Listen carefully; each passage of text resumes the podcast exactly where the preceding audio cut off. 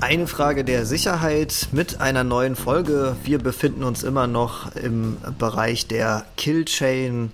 Äh, in der letzten Folge haben wir darüber gesprochen, wie man Schwachstellen entdecken kann, ähm, über Schwachstellen-Scans bis hin zu äh, potenziellen Sicherheitslücken, die wir dann auch entdecken. Und heute soll es dann darum gehen, wie kann ich jetzt diese gefundenen Informationen nutzen, um eventuell ein Unternehmen anzugreifen und um das natürlich auch oder um dieses Wissen dann zu nutzen, äh, mich als Unternehmen dann zu schützen. Ähm, vielleicht ist zu hören, auch heute bin, äh, bin ich mal wieder mit einem besseren Mikro dabei und nicht so äh, Flughafenhotel-mäßig wie in der letzten Folge. Und äh, diese Qualität haben wir heute bei allen Teilnehmern, die ich auch gerne vorstelle. Wie immer mit dabei Matthias Meyer, der gleich übernimmt, und äh, heute als Gast Timo äh, Sablowski. Ich hoffe, ich habe das richtig, habe ich gar nicht vorher gefragt. Wir haben uns äh, nur geduzt, ist alles gut. Ähm, der stellt sich gleich selber vor, was er so macht und warum er äh, qualifiziert ist, mit uns heute über dieses Thema zu sprechen. Ähm, aber zuerst einmal, ja, lieber Matthias. Ja, hallo zusammen, auch von meiner Seite. Schön, dass wir in dieser illustren Runde mal wieder zusammengekommen sind und äh, das Thema Killchain weiter nach vorne treiben. Ähm, die Statistiken sagen ja, dass unsere Hörer das Thema quasi verschlingen gerade. Also insofern haben wir da, glaube ich, äh, den richtigen Nerv getroffen. Und ähm, genau den Nerv, der ist ja auch das, was im Endeffekt im Unternehmen getroffen wird, wenn denn tatsächlich dann die Reconnaissance-Phase abgeschlossen ist. Und wir haben heute den Timo bei uns als Experten, der uns äh, die Phase Weaponization und Delivery ein bisschen erklärt. Aber als allererstes, denke ich mal, wird sich Timo eben kurz vorstellen, erzählen, wer er ist und was er so den ganzen Tag übertreibt. Timo.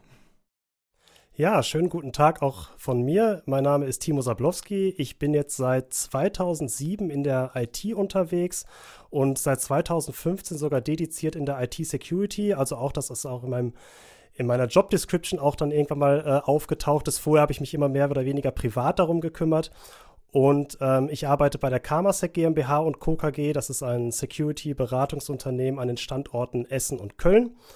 Und wir haben den Themenschwerpunkt Informationssicherheit, IT-Security, Cyber-Security mit einem Portfolio, was so aus drei Säulen besteht. Zum einen machen wir Managementberatung, gerade in dem, in dem Bereich äh, GRC.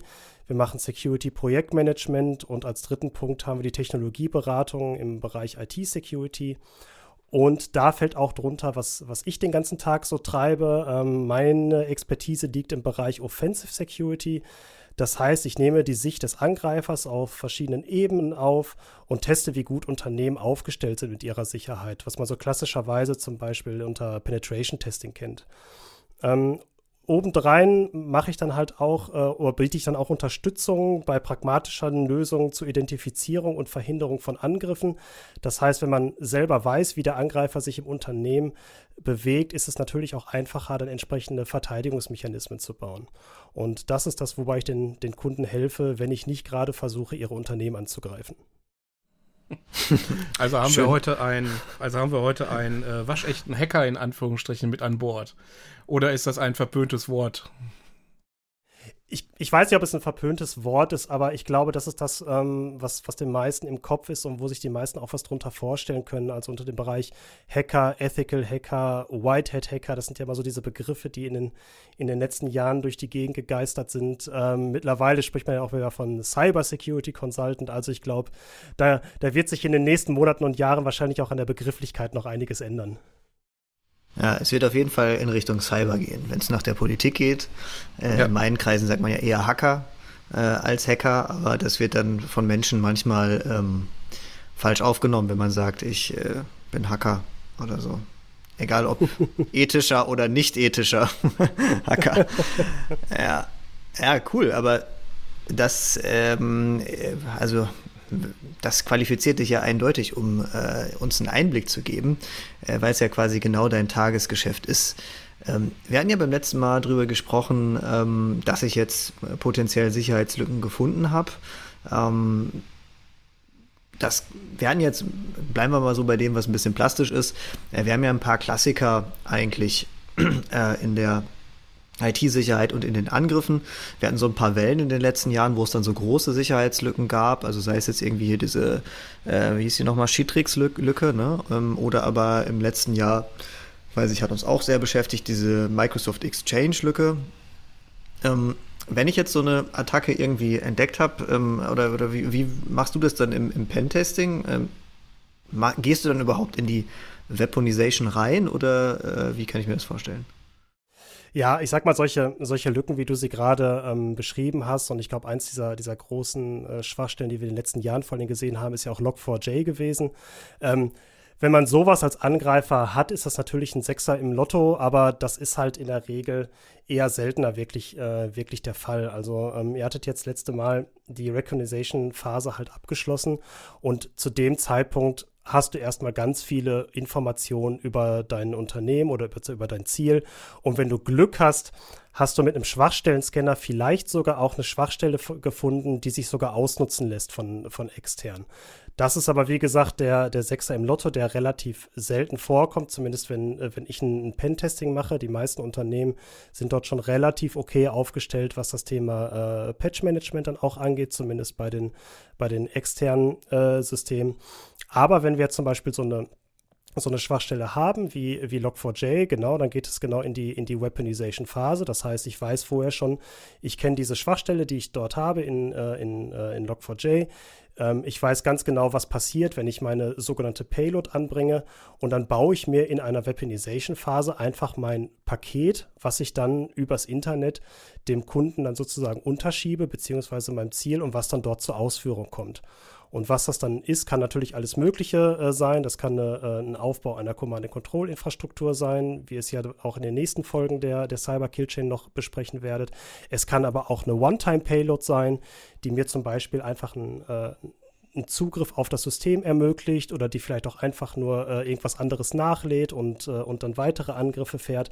Da sind wir dann auch mannigfaltig unterwegs. Ähm, die Regel ist eigentlich, ähm, ist eigentlich eher, wenn wir jetzt von, von Angreifern äh, sprechen, die sich jetzt so ein Unternehmen mal als Ziel gesetzt haben, dass wenn sie halt eben nicht solche offensichtlichen Schwachstellen finden, dass sie dann äh, mal manuell wirklich weiter gucken. Also gerade wenn wir so über ähm, Applikationen sprechen, die man als, als Firma vielleicht mal selber gebaut hat und die man mal ins Internet äh, gestellt hat. Äh, da hat dann vielleicht in den letzten Jahren nicht nochmal jemand drauf geguckt oder da gab es äh, kein richtiges Patch-Management, da gab es vielleicht auch nicht so ein Security-Assessment. Und das sind dann auch nochmal ganz gerne so Punkte, wo der Angreifer mal manuell nachgucken kann und mal schauen kann, kann ich diese Systeme einfach mal angreifen, ohne dass ich vielleicht öffentlich bekannte Schwachstellen äh, nutzen muss. Das wären so diese, diese großen Punkte, wenn es wirklich darum geht, Schwachstellen, die man extern direkt sieht, ähm, ausnutzen zu können. Und ansonsten ist die, ist die Bandbreite an, an weiteren Angriffsmöglichkeiten äh, auch sehr, sehr groß. Mhm. Ja, ich sag mal, der Klassiker ist ja ähm, unsere, unsere allseits beliebte WordPress-Seite, die halt im Netz steht, äh, nicht zu Ende gepatcht ist und äh, meistens noch irgendwie einen veralteten Apache oder Engine X unten drunter hat. Ähm, gerne auch mit einem total veralteten Linux mit dabei, ja, um das, äh, um die Schublade ganz aufzumachen, in Anführungsstrichen. Ähm, da ist die Reconnaissance-Phase natürlich relativ schnell abgeschlossen, weil äh, spätestens der Schwachstellen-Scanner wird wahrscheinlich da eher ein, ein Sammelsurium an Schwachstellen rauswerfen, ähm, anstatt nur eine einzige. Jetzt ist ja im Endeffekt die Frage, ähm, nehmen wir ruhig mal dieses Webserver-Szenario, wie gehe ich denn von da aus jetzt weiter? Also mein Schwachstellen-Scanner hat mir gesagt von wegen, ja, okay, es gibt da meinetwegen eine, eine bekannte Schwachstelle in äh, WordPress und es gibt eine bekannte Schwachstelle ähm, in meinem Webserver. Ähm, wie gehst du denn jetzt konkret damit vor? Gibt es da eine Datenbank, wo du vielleicht einfach nachguckst, äh, wie man da weitergeht? Oder ähm, ist es dann rumprobieren oder wie geht's weiter? Ja, also gerade bei, bei bekannten Schwachstellen ist es dann relativ einfach. Die, die sind ja glücklicherweise im, im Internet alle gelistet. Die haben dann auch ähm, ihre CVE-Nummern bekommen. Und das Schöne ist, die, die Community an, an Hackern sammelt halt die Exploits, die sie selber bauen, um genau diese Schwachstellen auszunutzen. Und da gibt es eine tolle Daten Datenbank, die nennt sich äh, ExploitDB. Dort kann man zum Beispiel wunderbar äh, suchen nach, äh, nach einer Schwachstellennummer oder nach der, der Version der Software, die eingesetzt wird und kriegt dann auch recht häufig einen, einen, Treffer zurück, was dann halt auch das Ausnutzen von einer bestimmten Schwachstelle angeht. Und meistens reden wir dort über Schwachstellen, die sich dann weiter nutzen lassen, wie äh, eine sogenannte äh, Remote Code Execution, also das heißt, wo ich wirklich genau Code auf einem, auf einem fremden System ausführen kann. Oder vielleicht auch eine ähm, SQL-Injection, das heißt, ich kann SQL-Statements einfach in diese Applikation mit einbringen, von wo aus ich weitergehen kann oder wo ich mir die Datenbank auslesen kann. Das sind so diese beiden größten, größten Punkte, womit ich ein System dann direkt angreifen kann, zumindest von extern. Wenn ich das nicht kann und ein, und ein Angreifer bin, der äh, sein, sein Ziel ausgesucht hat und ein bisschen mehr Energie investieren möchte, gibt es dann auch noch viele andere Möglichkeiten, über die wir auch gerne noch sprechen können. Ich würde äh, kurz auch da bleiben, äh, wenn du jetzt sagst ExploitDB und ähm, man kann sich das dann einfach ausgeben lassen. Das klingt ja schon äh, fast so, wie ich äh, nehme mir jetzt hier, ich, ich suche, also ich weiß, was mein Ziel hat, ja, Reconnaissance-Phase abgeschlossen. Und jetzt gucke ich einfach mal, wie kann ich das jetzt angreifen? Dann klicke ich mir das einfach so zusammen und Feuer. Ähm, also das Stichwort hier wäre so Script-Kiddie.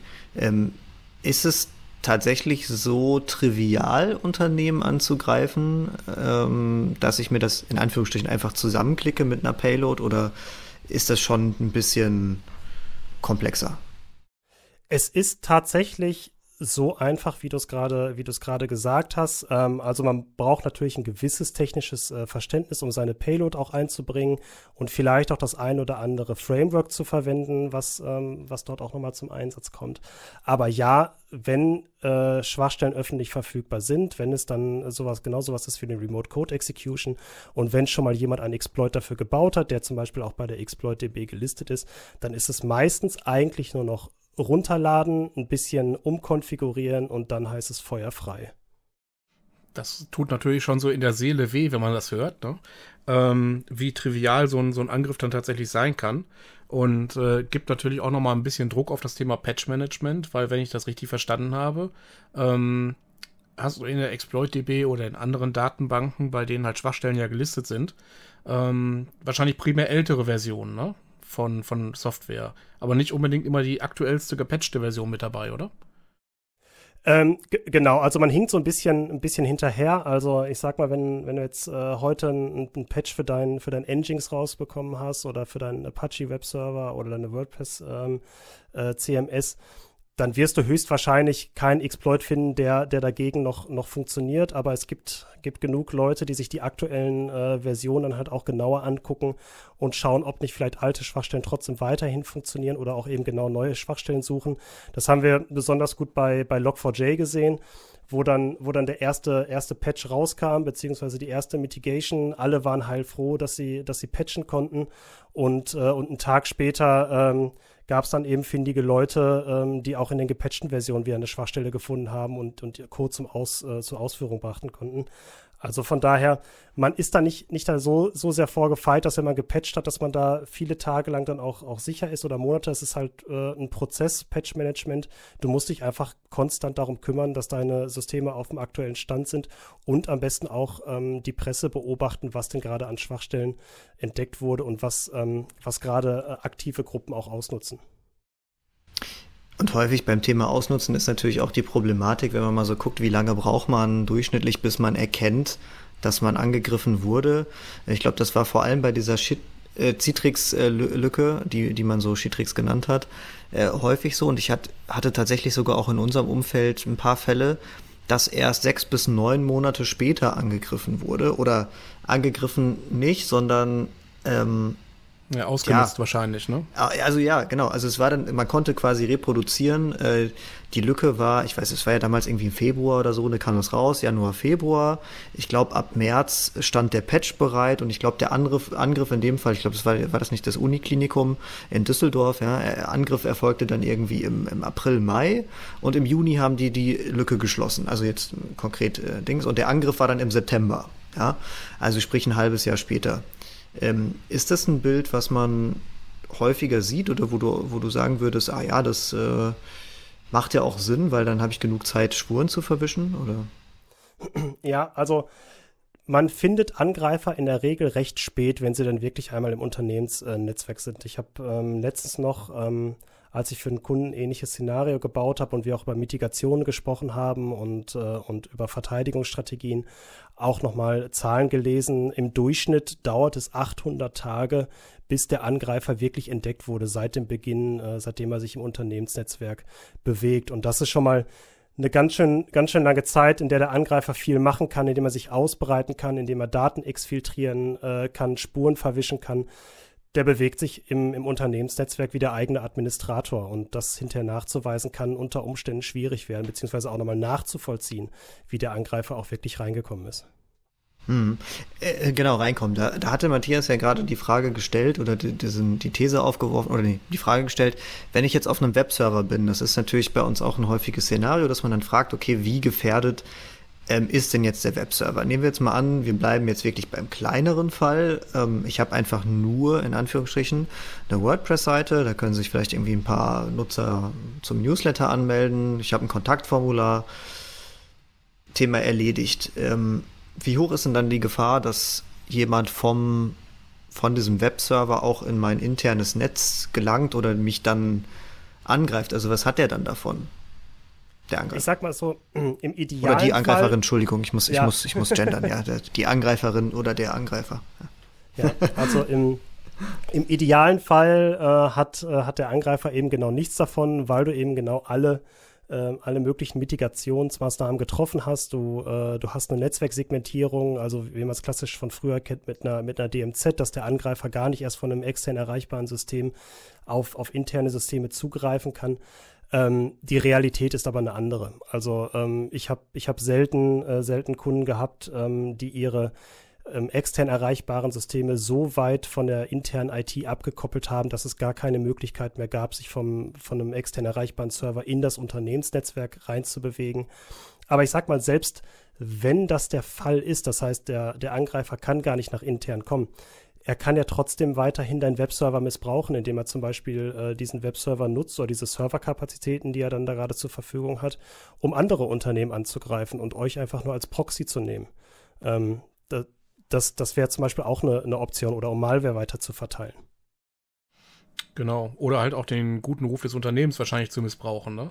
Das heißt genau, also, das wenn ist ich die Folge jetzt, hinterher, ja. ja. Das heißt also, wenn ich jetzt äh, einem Unternehmen vertraue und äh, zum Beispiel ein äh, White Paper von dem Unternehmen angeboten bekomme als PDF-Download von deren Homepage, dann hat das mit Sicherheit ja ein anderes Vertrauensniveau, als äh, wenn das bei XY Domainendung.com liegen würde. Ich, ich, erinnere mich tatsächlich an eine Free Syria-Kampagne, die äh, genauso war. Ähm, dann, ich würde dann direkt mal einmal kurz vielleicht auch schon in die Lösung äh, dazu kommen. Also äh, du hattest jetzt gesagt, angreifen. Ich kann mich an einen Fall erinnern, da habe ich äh, Post vom, äh, also wir hier als äh, Provider quasi Post vom BKA bekommen, ähm, was aber auch nur weitergeleitet war vom FBI, ähm, weil einer unserer Server ähm, eine US-Behörde angegriffen hat. Ich habe vergessen, welche, sie war nicht allzu wichtig. Ähm, sie hatte wahrscheinlich drei Buchstaben. Ich, ich weiß es, ich habe, ich, das Dumme ist, ich habe das auch ich weiß gar nicht warum, ich habe es auch irgendwie gelöscht oder ich habe es auf jeden Fall, ich finde es nicht mehr, keine Ahnung. Ähm, und dann habe ich mal geguckt und dann hat unser Webserver tatsächlich mehrere Terabyte pro Stunde rausgeschossen. Also es war quasi eine DDoS-Attacke, ne? Unser Server war eben Teil davon und hat, also was heißt unser Server? Der Server, den wir betrieben haben, der aber einem Kunden gehörte quasi, ja. Und der Kunde hat es versäumt, da bestimmte Sachen zu erreichen.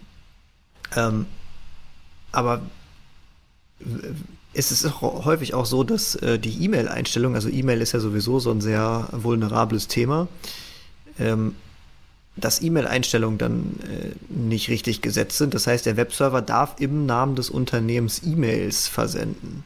Äh, für wie riskant hältst du denn sowas, dass der Webserver auch E-Mails versenden darf? Und kann. Also für, ja für für recht wahrscheinlich. Also ähm, viele Unternehmen nutzen ja gerade ihre ihre Webserver dann auch noch mal als als Marketing-Server, äh, um halt auch von ihrem Portal, was sie vielleicht äh, betreiben, auch auch Kunden zu erreichen per E-Mail und wo dann genau eben diese diese IP-Adresse des des Webservers gewitelistet ist, um ähm, als, äh, als vertrauenswürdige Quelle für E-Mails auch ähm, bekannt zu werden. Und klar, das kann, das kann auf jeden Fall passieren. Also das ist ja das, was der Angreifer dann in dem Moment macht, wo er diesen Server ähm, übernommen hat. Dann startet sozusagen diese Reconnaissance-Phase, die er das letzte Mal gesprochen hat, die startet dann nochmal von vorne, allerdings unter anderen Voraussetzungen. Das heißt, der Angreifer guckt nämlich genau dann, was habe ich denn jetzt zur Verfügung? Was habe ich denn jetzt für Informationen? Was kann ich mit diesem, äh, diesem System machen? Und daraufhin wird dann das System dafür verwendet, wofür es auch gerade ähm, sinnvoll scheint, wie zum Beispiel eine Denial-of-Service-Attacke oder um E-Mails rauszujagen. Mhm. Ja, oder halt, äh, wie Patrick schon angedeutet hat, ähm, E-Mails zu versenden, die halt von intern wirken, weil sie ja vom eigenen Webserver kommen. Ähm, ich denke da Sachen wie CEO-Fraud zum Beispiel. Ähm, oder aber auch äh, Waterhole-Attacken. Ne? Also man kann ja über den Webserver nachher eine interne Mail ähm, simulieren und äh, auf die eigene Webseite verlinken, wo dann halt tatsächlich eine Schadsoftware vielleicht hinterlegt ist. Das wirkt natürlich für den, für den geneigten Mitarbeiter ähm, doch schon sehr, sehr glaubhaft. Ne? Selbst wenn man die Links prüfen würde, würde man halt feststellen, ja, das ist tatsächlich unser Webserver. Ähm, ja, das ist eine Mail, die kommt wirklich von intern. Ähm, also da wird es dann langsam schon eng, ne? Ja, auf, jeden auf jeden Fall. Also du, du, du sprichst dann äh, einen guten Punkt an mit, mit Watering-Hole-Attacken. Äh, das ist das, was wir dann auch unter dieser ganzen Kategorie äh, Drive-by-Compromise äh, wirklich zusammenfassen. Das heißt, der, der Angreifer sucht halt nach Möglichkeiten, seine weiteren Opfer auf, auf Webseiten zu bringen, um von dort aus zum Beispiel zu einem Download zu bewegen oder um den Webbrowser des, des Benutzers anzugreifen oder irgendwelche Plugins, die sich im, im Webbrowser des, ähm, des Benutzers befinden.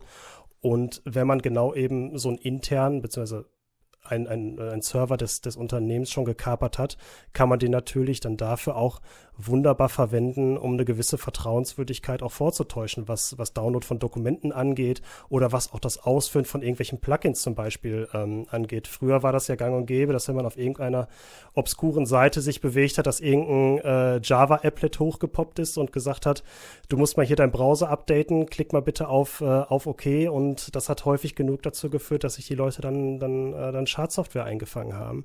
Und das wäre dann auch ein, ein Szenario, was man in diesem Fall haben könnte. Und das ist ja auch das Thema Clickchecking, ne? Also quasi ich täusche vor, dass der Benutzer irgendwo hinklickt. Eigentlich klickt er gerade ganz woanders hin, ja, weil er dann vielleicht im Browser irgendwo äh, drin ist. Okay, spannend. Ich äh, habe auch noch mal gerade eine andere Sichtweise auf die Dinge bekommen, ähm, weil ich hier schon auch, auch wenn wir in dem Bereich unterwegs sind, ähm, den Webserver oder die Webseite immer so als, als äh, Risikoklassifizierung eher unten hatte, weil ich dachte, ja gut, selbst wenn jetzt da einer die Seite übernimmt, äh, kriegt man hoffentlich mit durch regelmäßige Scans und, und irgendwie Anomalieerkennung. Ähm, aber viel mehr kann ja nicht passieren, wobei ich als Ausschluss geben muss, und das nehme ich auch, glaube ich, gleich als Empfehlung, ähm, ob ein Webserver über den Server selbst, ich rede jetzt nicht über eine API-Schnittstelle oder irgendwie so, über den Server selbst E-Mails versenden muss im Namen der Unternehmensdomain, ähm, würde ich einfach mal in Frage stellen. Also meine Empfehlung wäre wahrscheinlich eher, das nicht zu tun. Machen wir schon seit Ewigkeiten nicht, auch bei unseren Kunden nicht, aber da würdest du, würdest du das so mitgehen? Äh, auf jeden Fall. Also der Webserver sollte nur das machen, wofür er ursprünglich auch mal gedacht war. Und das ist äh, wirklich dann eine Seite im Internet äh, zu publizieren. Und ähm, es lohnt sich dann schon, wirklich bei allen den Serverkomponenten, die man dann hat oder auch allen möglichen Services, die man anbietet, die auf entsprechende Systeme zu verteilen, einfach damit äh, der Angreifer nicht die Möglichkeit hat, ähm, diese, diese Möglichkeiten des Betriebssystems, also der Konfiguration auf dem System, kumuliert weiter nutzen zu können, um weitere Angriffe fahren zu können. Also das System sollte schon isoliert betrieben werden mit einer einzigen Funktion und auch nur diese äh, zur Verfügung stellen.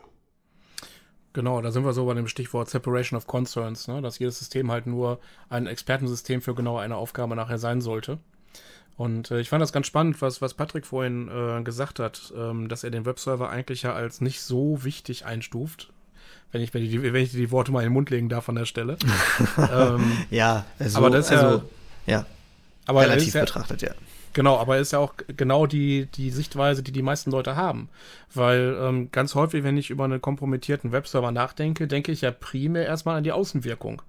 Ja, also zum Beispiel irgendwo, dass da äh, Spam-Mails äh, verschickt werden oder äh, dass da meinetwegen ähm, politische Inhalte plötzlich auf meiner Webseite auftauchen, die ich nicht haben möchte und so weiter und so fort.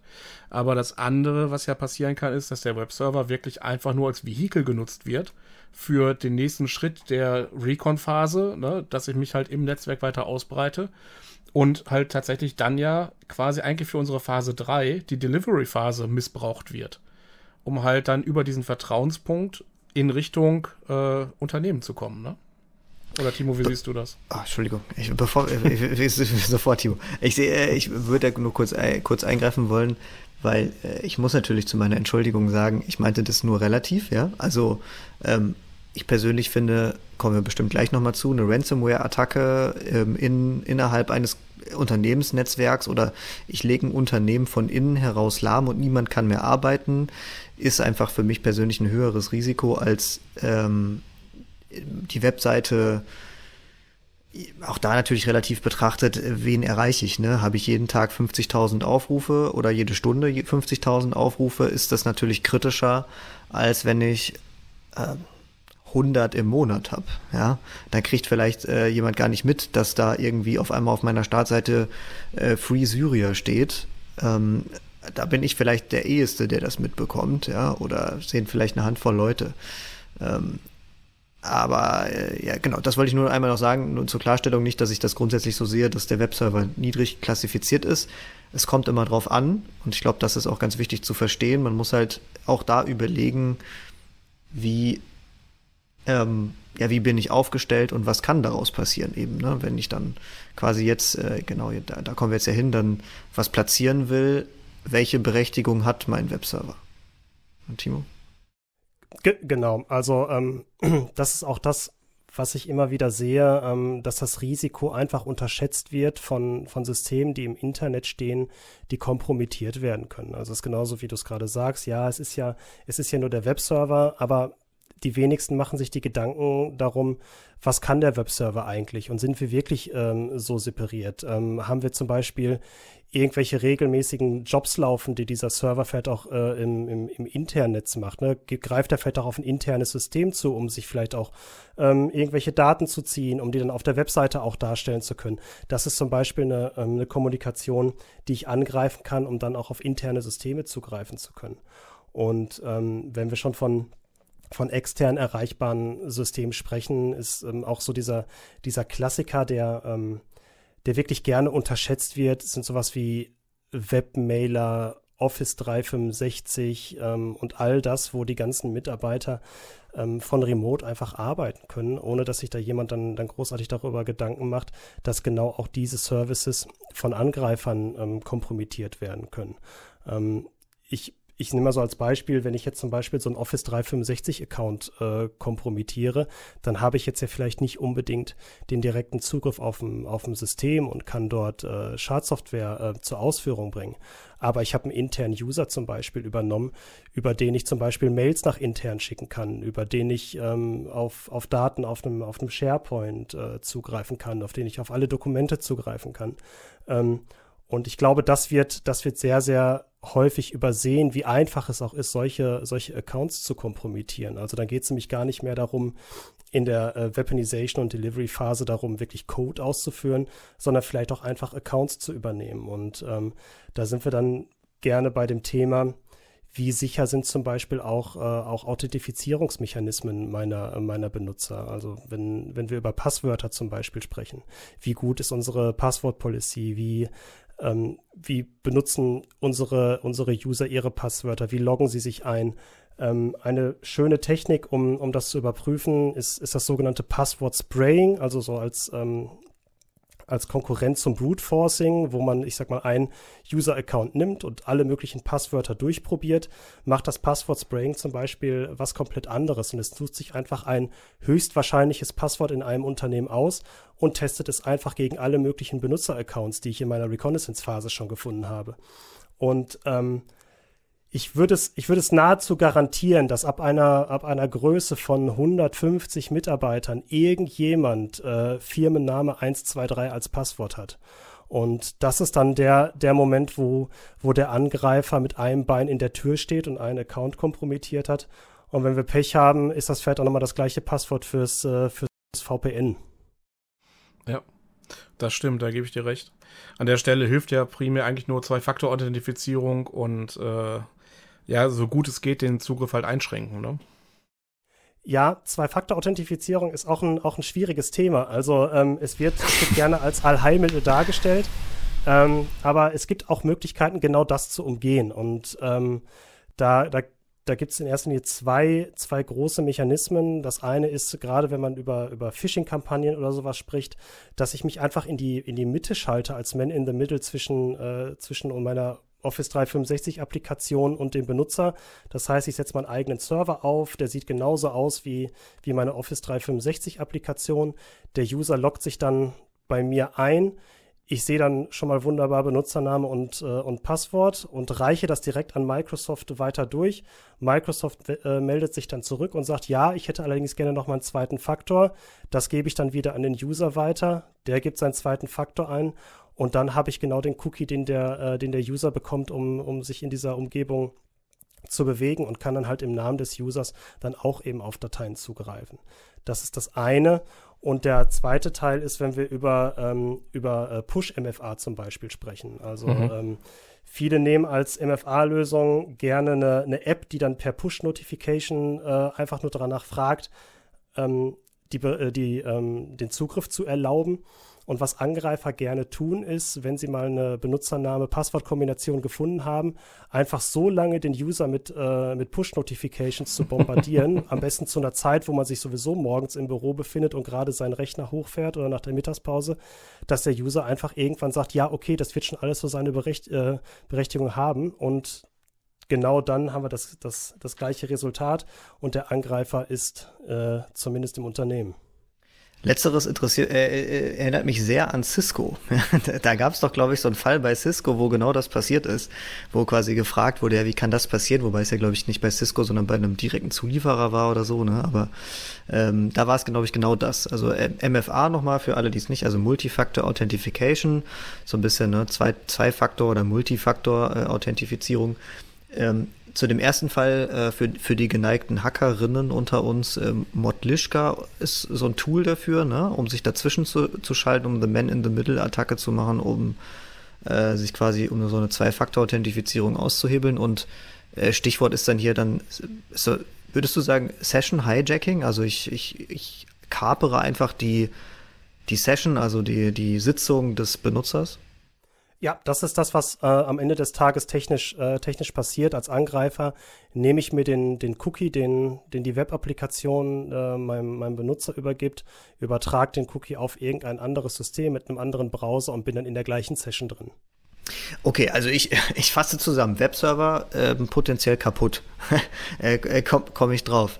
Ähm, äh, Multifactor Authentification, insbesondere per Push, eigentlich faktisch kaputt. Und ähm, die, die Zwei-Faktor-Authentifizierung, wenn ich äh, es schaffe, dass äh, ich einen Mitarbeiter auf eine manipulierte Seite bekomme, also auch da in Verbindung vielleicht mit so einem Webserver, ähm, kann ich auch überwinden. Wir kommen jetzt ja, also wir haben jetzt ja im Endeffekt zwei Bereiche. Wir haben einmal den technischen Bereich, darüber haben wir jetzt sehr viel gesprochen, aber jetzt mit dem Überschreiten quasi zu Multifaktor oder Zwei-Faktor-Authentifizierung kommen wir auch in den menschlichen Bereich. Ähm, ich würde das zusammenschließen mit dem, ich gehe jetzt ins Unternehmen. Also ich bin jetzt auf dem Webserver vielleicht oder vielleicht auch nicht, keine Ahnung. Und ich entscheide mich jetzt wirklich, ich will jetzt in das Unternehmen rein. Mir reicht, oder vielleicht habe ich ja die Microsoft 365 Zugangsdaten noch nicht. Mir reicht das aber dann vielleicht auch nicht, sondern ich will jetzt rein und da möchte ich jetzt was platzieren. Was wären dann die, die Angriffsvektoren? Wie würde ich das dann statistisch, mit statistisch besten, bester Wahrscheinlichkeit dann machen? Du meinst, wenn du auf dem, auf dem Webserver schon bist oder wenn du noch gar nichts hast? Naja, also auf dem Webserver haben wir jetzt ja gerade gelernt, dann kann ich einen noch, noch höheren Trust, also eine höhere Authentizität, äh, Authentizität, oh Gott, Authentizität ähm, erreichen, weil ich als Unternehmen dann ja, also quasi mit dem gleichen Domainnamen vielleicht eine E-Mail schreiben kann. Das ist ja quasi schon ein schöner Fall. Ähm, aber wie würdest du denn jetzt sagen, so ins, ins Unternehmen rein? Was sind da so die Wege, wie es vielleicht, also welche Pay, also wie, wie sind da die Strategien, da reinzukommen und das Unternehmen dann auch intern anzugreifen, meine Payload dann da zu platzieren? Ja, auch da haben wir eine, eine große Bandbreite. Also was, ähm, was gut funktioniert, was so ein bisschen abschließt, auch an, an dem Thema Microsoft 365, ist das ganze Thema Phishing und oder beziehungsweise Social Engineering auch als, äh, als Überbegriff, ähm, dass ich mir einfach User aussuche, an die ich zum Beispiel eine Mail schicke, entweder mit, äh, mit einer Payload oder einem, äh, oder einem Phishing-Link. Ähm, das haben wir in den, in den letzten Jahren vermehrt gesehen, dass das immer wieder gut geklappt hat. Also ich sag mal gerade das ganze Thema ähm, Office-Dokumente, wenn wir, wenn wir uns Emotet zum Beispiel angucken, äh, was, ne, was eine Payload mitbringt in, in Office-Makros, die wird dann beim, beim Benutzer auf dem System zur Ausführung gebracht und baut dann eben genau diese, diese Verbindung zum Angreifer auf, um, um Code nachzuladen. Also das ist eins, was sehr, sehr gut funktioniert hat in den letzten, letzten Jahren. Ähm, die User sind aber auch immer mehr sensibilisiert worden. Das heißt, wenn jetzt mal ähm, eine Mail reinkommt, vielleicht mit einem, mit einem Word-Dokument, äh, wo der User den Absender nicht kennt, ähm, habe ich zumindest gesehen, dass auch vermehrt darauf geachtet wird, eben nicht drauf zu klicken. Aber am Ende des Tages reicht es, wenn es genau ein User tut. Und äh, ich sag mal, je größer die Mitarbeiteranzahl, desto höher ist die, ist die Chance des Angreifers, dass er zumindest einen trifft, der mal auf so ein, auf so ein Dokument draufklickt oder auf irgendeine andere äh, Payload, die ich per, die ich per Mail verschicken kann. Ähm, das klappt auf jeden Fall auch immer sehr gut, wenn man, wenn man diesen Weg wählen möchte. Funktioniert es dann hier auch genauso einfach? Also da bin ich jetzt tatsächlich auch raus, da kann ich jetzt auch das ist eine ernst gemeinte, also insofern ernst gemeinte Frage, dass ich da die Antwort wirklich absolut noch nicht mal erahnen kann.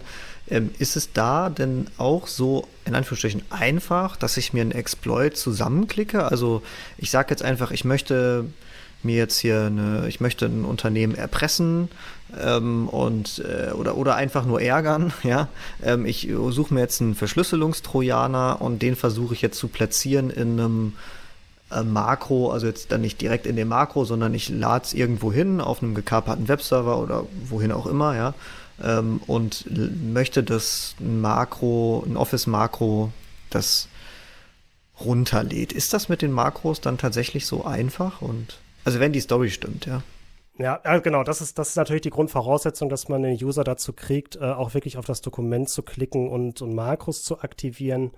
Ähm, was die Ausführung der Payload angeht, würde ich eher sagen, kommt drauf an und kommt vor allen Dingen halt auch auf die Schutzmechanismen an. Also welche Antivirenlösungen habe ich im Einsatz, welche Ideallösung habe ich vielleicht auch im, äh, im Einsatz. Die meisten reagieren ähm, mittlerweile sehr, sehr skeptisch, wenn, äh, wenn Office irgendetwas tut, was Dateien runterladen und zur Ausführung äh, bringen angeht. Da wird es höchstwahrscheinlich ähm, abgefangen werden. Ähm, und ich sage auch mal so, wenn ich mir ähm, eine Payload zusammenklicke oder eine, eine, Ransomware, die bereits schon, schon bekannt ist und die nachladen möchte, kann es auch schon mal schwierig werden, die wirklich zur Ausführung zu bringen. Was allerdings ähm, nach meinen Erfahrungen immer sehr, sehr gut funktioniert, ist, wenn man sich einfach seine, äh, seine eigene Payload schreibt. Also wenn man ein bisschen, bisschen versierter ist, ähm, kann man sich auch seine, seine Payload in der Weaponization-Phase einfach selber schreiben, einfach ein bisschen, bisschen programmieren und, äh, und vielleicht die Möglichkeit bauen, dass ich ähm, auf, eine, auf eine Kommandozeile von einem Betriebssystem komme, wenn es zur Ausführung kommt. Und diese Payload irgendwie ins Unternehmen bringen. Und da muss es nicht unbedingt ein Word-Dokument sein, was wir in den letzten Monaten vermehrt gesehen haben, ist, dass äh, zum Beispiel ISO-Container genommen wurden, also die zum Beispiel ähm, CD-Laufwerke ähm, emulieren. Ähm, durch die Tatsache, dass, dass genau diese Container in der Regel nicht vom Mail-Server gescannt werden oder auch an, am, am, Perimeter ganz gut vorbeikommen und erst bei dem Benutzer selber dann, wenn er draufklickt, ähm, in das Betriebssystem eingehangen werden, kommt man da zumindest schon mal sehr, sehr gut an der, ähm, an der Perimeter-Security vorbei. Und wenn man dann noch eine Payload hat, die bis jetzt noch nicht, nicht bekannt ist, ist die Chance auch sehr hoch, dass ich sie zur Ausführung kriege. Ähm, also bis jetzt ähm, war es immer so, dass egal welche, welche Ideallösung äh, im Einsatz war, ähm, eine Shell kriegt man irgendwie immer hin. Das heißt also, dass man Kommandozeilenzugriff auf ein, aufs Betriebssystem kriegt. Ähm, die Frage ist halt immer, wie lange sie dann auch noch äh, zur Verfügung steht. Aber im Zweifelsfall reicht es ja wirklich nur ein paar Sekunden, um von dort aus einfach weitere Schadsoftware nachzuladen. Auweia. Matthias ja. ist auch schon sprachlos. Äh, so, so halbwegs. Ja, wir landen ja quasi schon fast in der, in der Exploitation- und Installation-Phase. Ah ja, oh, ah, okay, da, da, musst du mich bremsen, tut mir leid. Kein, kein Problem, kein Problem. Ich hole euch mal wieder zurück.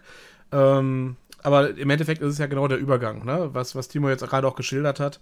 Ähm, die ISO-Images, die halt lokal eingebunden werden, das Zustellen des ISO-Images auf den Rechner und den Benutzer dazu kriegen, dass er es öffnet oder dass er es äh, in den, ins Betriebssystem einhängt, da endet ja quasi die Delivery-Phase sozusagen. Und danach muss die Schadsoftware halt, die in dem ISO-Image drin ist, ja dann gucken, wie kann sie sich denn auf dem System einnisten, beziehungsweise wie kann sie ihre, ihre echte Schadfunktion nachher dann äh, lokal ausführen. Ja, okay. Das heißt, wir haben jetzt quasi den, den, den, die Delivery äh, Webserver und, und Netzwerk, Unternehmensnetzwerk so im weitesten besprochen, oder? Mir fällt natürlich noch die, die Offline Delivery ein.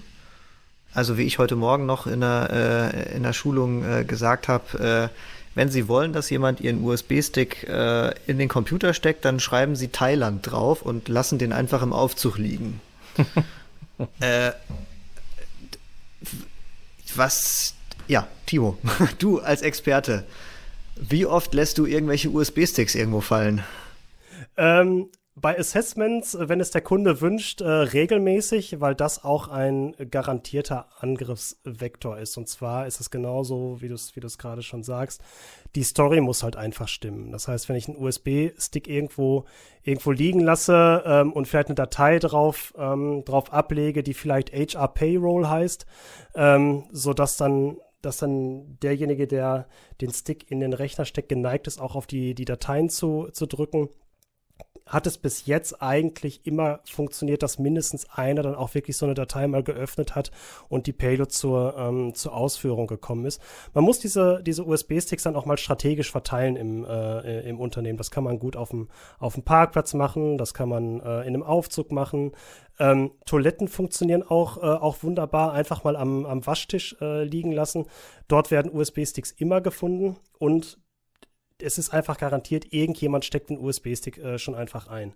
Ähm, man muss aber nicht, nicht unbedingt, ähm, ich sag mal, USB-Sticks liegen lassen und einfach hoffen, dass, dass jemand diesen Stick dann ins, äh, in den Rechner steckt, sondern man kann ja auch, auch selber sich im Unternehmen äh, wunderbar bewegen. Also ähm, wenn ich jetzt mal an, an, an, so die Assessments der, der vergangenen Jahre ähm, zurückdenke, ähm, wenn man sich zum Beispiel als, als Handwerker äh, äh, verkleidet oder einfach mal am Empfang vorbeiläuft, wenn gerade mal keiner, keiner da ist. Ähm, und man sich einfach durch das Gebäude bewegen kann. Man findet auch immer irgendeinen Rechner, der gerade mal nicht gesperrt ist. Und ähm, auch dort, wenn, wenn ich so, ein, so einen Rechner sehe, der, ähm, wo, wo der Benutzer gerade mal weggegangen ist zum Kaffee trinken oder um aufs Klo zu gehen, nicht jeder sperrt, sein, sperrt seinen Rechner und dann dauert es auch nur wenige Sekunden, äh, bis wir das System dann auch, äh, auch übernehmen können. Das ist auch meistens, um es schnell zu machen, kurz per USB ein kleines Device äh, einstecken, was ein paar Befehle äh, auf einer simulierten Tastatur einhämmert.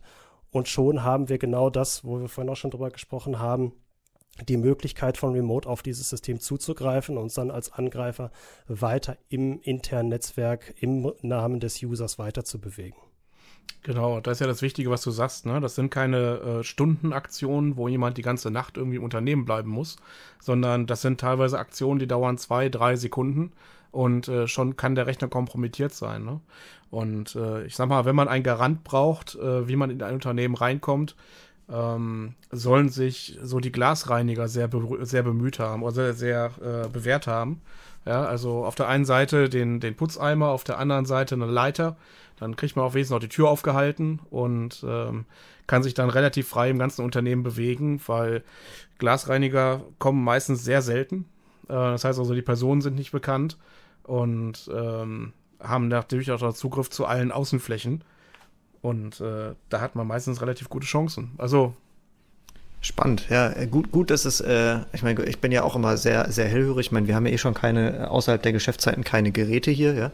Ähm, aber da, da hast du recht wäre, also ich meine, wir haben jetzt zum Beispiel, um auch mal wieder in der Praxis zu bleiben, wir haben tatsächlich die Richtlinie, hier darf niemand rein, wenn niemand da ist. Ja, also auch gerade diese, gerade die, die Reinigungsdienstleister, die nicht von uns direkt beauftragt werden, sondern hier zum Beispiel in unserem Fall ist der Eigentümer, der die äh, Fensterreinigung stellt. Die kommen wirklich mal alle Jubeljahre.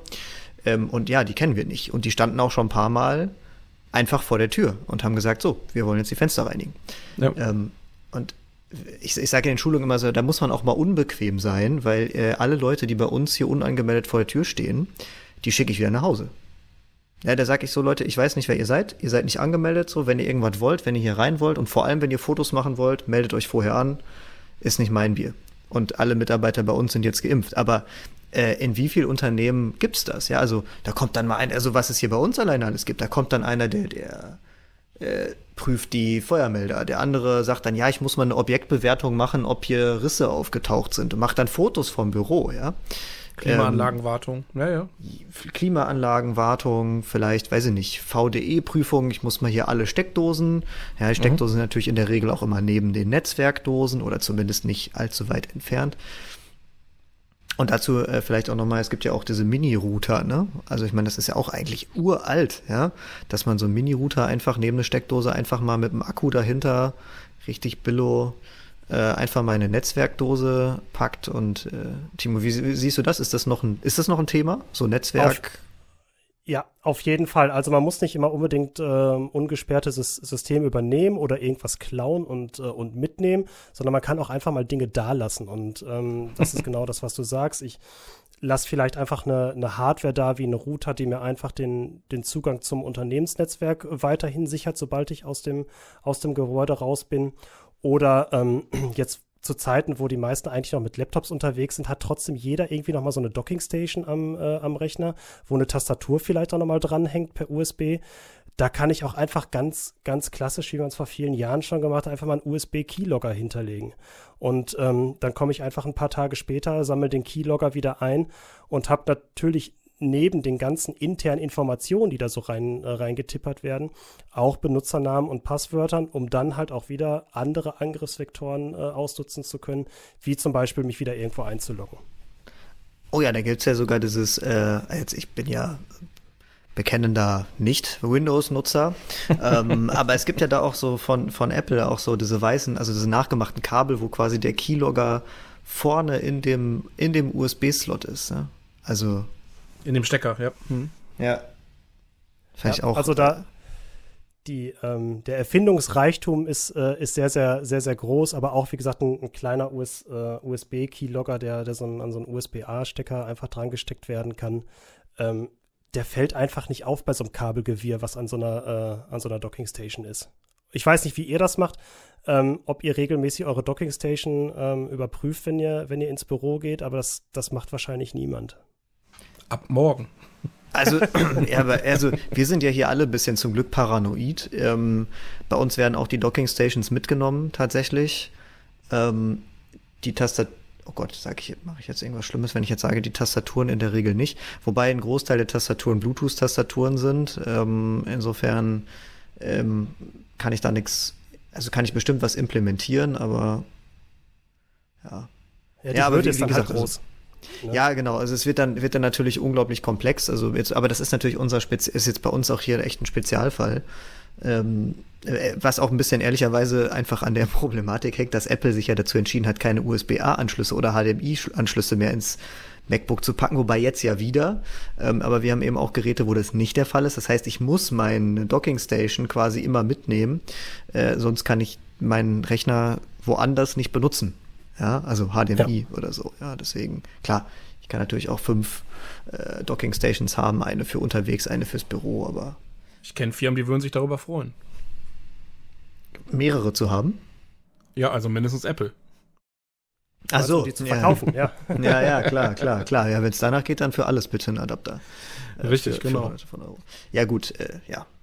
Ähm, ich würde euch aber ganz gerne noch mal ein Stück zurückholen, weil ähm, wir sind jetzt sehr, sehr in meiner Meinung nach schon gezielte Angriffe übergegangen. Ähm, weil der Aufwand, den man treiben muss mit, äh, mit dem Glasputzdienst äh, quasi ins Unternehmen rein etc. pp, der ist mit Sicherheit nicht abzuwiegen. Also der ist, der ist, das, das Potenzial ist da, ne? gerade wenn es Richtung Intellectual Property geht oder ähm, lohnenswerte Ziele. Aber ähm, wir haben ja auch die breite Masse-Angriffe, wo einfach mal per Streuschuss, sage ich mal immer ganz gerne, ähm, geguckt wird, wo kann ich, wo kann ich angreifen, wie geht's weiter. Ähm, hast du da vielleicht noch einen Tipp, ähm, wie man sich da vielleicht besser aufstellen kann oder gut aufstellen kann? Ja, also es kommt immer darauf an, wie hoch oder was für ein, was für ein Streuschuss wir gerade haben und auf welchen Teil unserer Infrastruktur. Ne? Also wenn wir jetzt wieder bei dem, bei dem Thema sind, äh, exponierte äh, Systeme, wie zum Beispiel der Webserver, ist einfach sowas wie ein, wie ein Patch-Management und Systemhärtungsprozesse unabdingbar. Das heißt, die Systeme müssen nach dem Stand der Technik konfiguriert und gehärtet sein. Die müssen grundsätzlich auf dem, auf dem aktuellen Patch-Level sein. Wenn wir über ähm, über Passwortattacken zum Beispiel dann halt auch äh, aussprechen, wie bei einer Microsoft 365 oder irgendeinem anderen Portal, was ich, ähm, was ich betreibe, muss ich natürlich gucken, dass meine, dass ich eine gute Passwort-Policy habe, die halt auch greift, die die User auch, äh, auch entsprechend unter, unterstützt und nicht vielleicht noch irgendwo ein System rumstehen habe, was vielleicht nicht an, äh, an mein SSO mit MFA angeschlossen ist, sondern was äh, vielleicht noch ein altes Lieferantenportal oder irgendwie ein Upload-Portal ist, was, was seit Jahr und Tag mal vergessen wurde, ähm, wo vielleicht noch alte Passwörter funktionieren oder irgendwelche Standardpasswörter.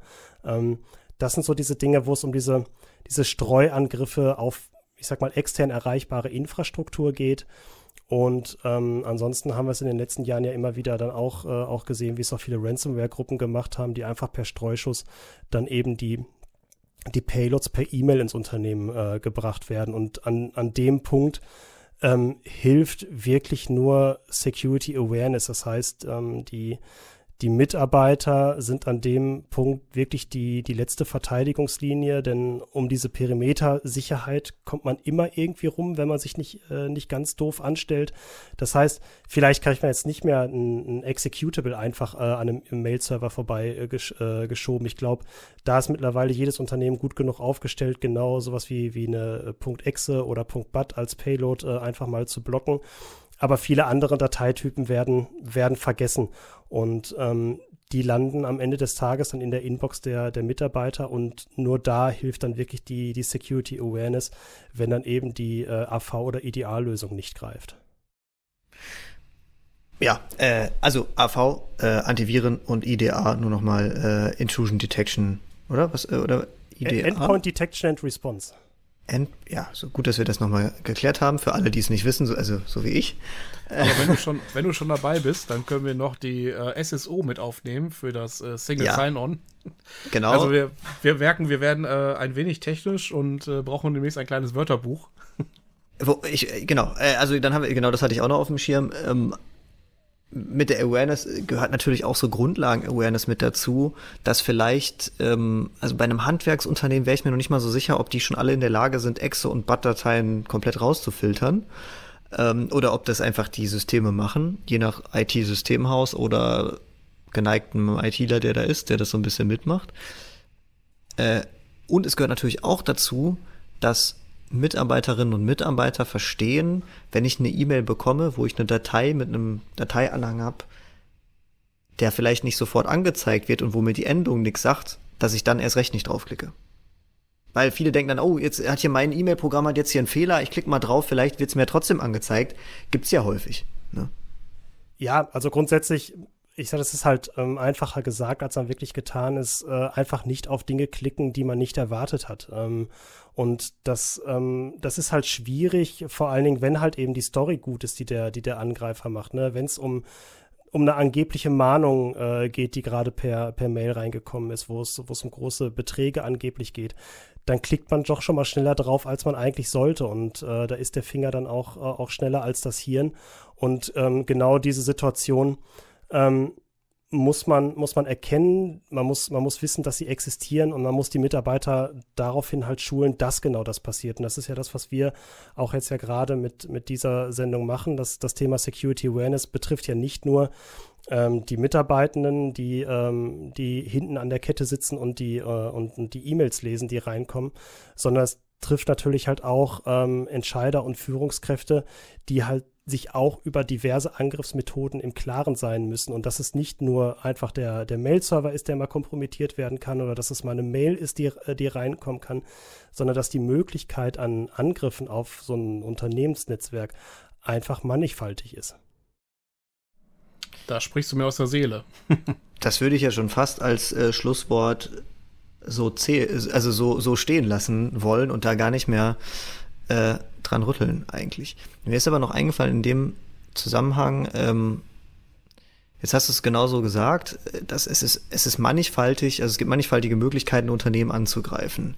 Ähm, und ich will jetzt keine Angst schüren, aber was ist so deine Einschätzung, wenn sich jemand wirklich auf ein Unternehmen eingeschossen hat und wirklich sagt, so jetzt ich will jetzt um, um jeden Preis, äh, vielleicht nicht um jeden Preis, ja, aber ich will auf jeden Fall jetzt ein Unternehmen angreifen. Und dieses Unternehmen ist jetzt vielleicht gar nicht mal so aware, dass es super im Fokus steht. Also es ist irgendwie nicht ein Hidden Champion mit Millionen Umsätzen und irgendwelchen Patenten, sondern ist einfach ein mittelständisches Unternehmen, was aber vielleicht auch in der Automobilzuliefererbranche ist oder auch nicht. Oder einfach nur ein Unternehmen, wo keine Ahnung was passiert. Und irgendjemand sagt jetzt so, das Unternehmen hole ich mir jetzt. Wie schätzt du die Wahrscheinlichkeit an, ein, dass jemand das dann auch schafft und in welchem Zeithorizont? Ähm, also, dass Unternehmen übernommen werden können, egal welcher Größe und egal welche Schutzmaßnahmen ähm, etabliert wurden. Ich glaube, das haben wir ganz gut vor ein paar Jahren mit dem Bundestagshack äh, gesehen, wo man einfach mal meinen sollte, dort ist die IT-Security ähm, so gut aufgestellt, dass das nicht passieren kann. Ähm, ich glaube, dieser Illusion darf man sich einfach nicht hingeben. Das heißt, wenn jemand ähm, wirklich Zeit investiert, und das ist der, der, der wichtige Punkt, und auch ähm, finanzielle Mittel zur Verfügung hat, um vielleicht auch nach noch nicht bekannt gewordenen Schwachstellen äh, zu forschen und, und, und eigene, eigene Malware zu schreiben, dann ist es eigentlich dann nur eine Frage der Zeit, bis der Angriff stattgefunden hat und, ähm, und der Angreifer mit seinem, mit seinem Fuß im Unternehmensnetzwerk steht. Der wichtige Teil, den man dann dort auf, auf Verteidigungsebene machen muss, ist, man muss den Angreifer möglichst früh entdecken können oder beziehungsweise ihm nicht die Möglichkeit geben, sich weiter im, im Unternehmensnetzwerk ähm, ausbreiten, ausbreiten zu können. Ähm, ich glaube, wir hatten vorhin mal kurz drüber gesprochen, diese, diese 800 Tage, die sich so ein Angreifer im, im, im Unternehmensnetzwerk ähm, befindet, ähm, sind wahrscheinlich für jeden nicht hinnehmbar. Und ähm, das ist dann der Punkt, an dem wir halt einfach ansetzen müssen, dass wir versuchen, den Angreifer möglichst früh zu, früh zu entdecken, ihn vielleicht auch dazu zu verleiten, Fehler zu machen und sich, äh, sich zu erkennen äh, zu geben und ähm, wir reden hier von, von, äh, von Defense in Depth Ansätzen. Das heißt, ähm, wir haben jetzt über verschiedene Verteidigungsstrategien ja im Laufe ähm, der letzten Minuten ja auch gesprochen.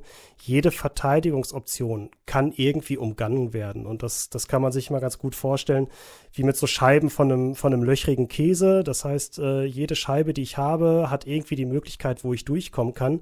Aber wenn ich viele von diesen Scheiben einfach mal hintereinander packe, dann reduziert sich ähm, die Anzahl der Löcher, durch die ich mal wirklich komplett hindurchsehen kann.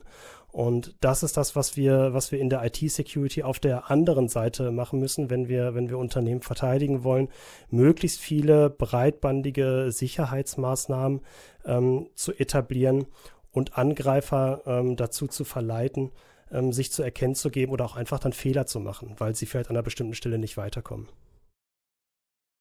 Ja, das ist ein äh, wunderschönes Schlussplädoyer, würde ich sagen. Ähm, weil genau darum kommt es drauf an. Ne? Also auf der einen Seite das Bewusstsein schaffen, dass man angegriffen wird, dass es eigentlich kein Unternehmen ist, was oder kein Unternehmen gibt, was zu klein ist, um angegriffen zu werden. Dann die Tatsache, ähm, dass es halt nicht nur die klassischen Wege gibt, sondern wenn jemand ins Unternehmen rein möchte, er mit entsprechenden Ressourcen halt auch reinkommt Ne, der klassische Burggraben oder Perimeterschutz außenrum, der reicht halt nicht mehr, sondern man muss eigentlich schon davon ausgehen, dass man halt auch äh, angegriffen wird. Und ähm, das Thema Awareness, ne? also den Mitarbeiter als, äh, wie du gesagt hast, Last Line of Defense, also wirklich als letzten, letzten Schutzwall ähm, so, so zu trainieren oder ja, das Bewusstsein zu schaffen, ähm, dass idealerweise gar nicht erst geklickt wird, aber wenn geklickt wird, auch die entsprechenden korrekten Maßnahmen durchgeführt werden, nämlich mindestens äh, Bescheid sagen, ähm, um dann halt weiter, weiter handeln zu können. Ne? Ganz genau. Man glaubt das ja nicht, ne? Das ist Bescheid sagen. Also ich schließe mich an, das Bescheid sagen, äh, das schnell, schnelle Bescheid sagen, wenn man das Gefühl hat, irgendwas läuft nicht normal oder irgendwas ist anders als sonst und das dann auch ernst nehmen, ist, äh, glaube ich, ein sehr großes äh, Hindernis in vielen Unternehmen, ja. Aber ich schließe mich an und ähm, wir sind auch schon lange über der Zeit, was sich gar nicht so angefühlt hat. Ähm, und ich hoffe, das fühlt sich ähm, in der Hörerperspektive ganz genauso kurzweilig an. Ähm, Timo, ich äh, bedanke mich vielmals. Ähm, du hattest ja schon am Anfang gesagt, wo man dich findet und bei welchem Unternehmen du arbeitest. Ähm, insofern, wenn es da noch Fragen gibt, dann findet man dich natürlich in den Show Notes. Ansonsten äh, auch sonst äh, unter deinem Namen sicherlich und beim Unternehmen. Und dann würde ich sagen, Matthias, haben wir es für heute, oder? Ja, von meiner Seite auch ganz vielen Dank, dass du da warst oder dass ihr da wart, ähm, dass wir das Thema doch sehr rund, äh, rund besprochen haben. Und äh, die nächste Folge wäre dann äh, das Thema Exploitation, ne? wo wir uns dann angucken, äh, was passiert denn, wenn der Angreifer doch durchgekommen ist. Also von meiner Seite aus auch nochmal vielen Dank an die Runde und Timo, du hast das letzte Wort. Ja, vielen Dank, dass ich dabei sein durfte. Es hat mir viel Spaß gemacht.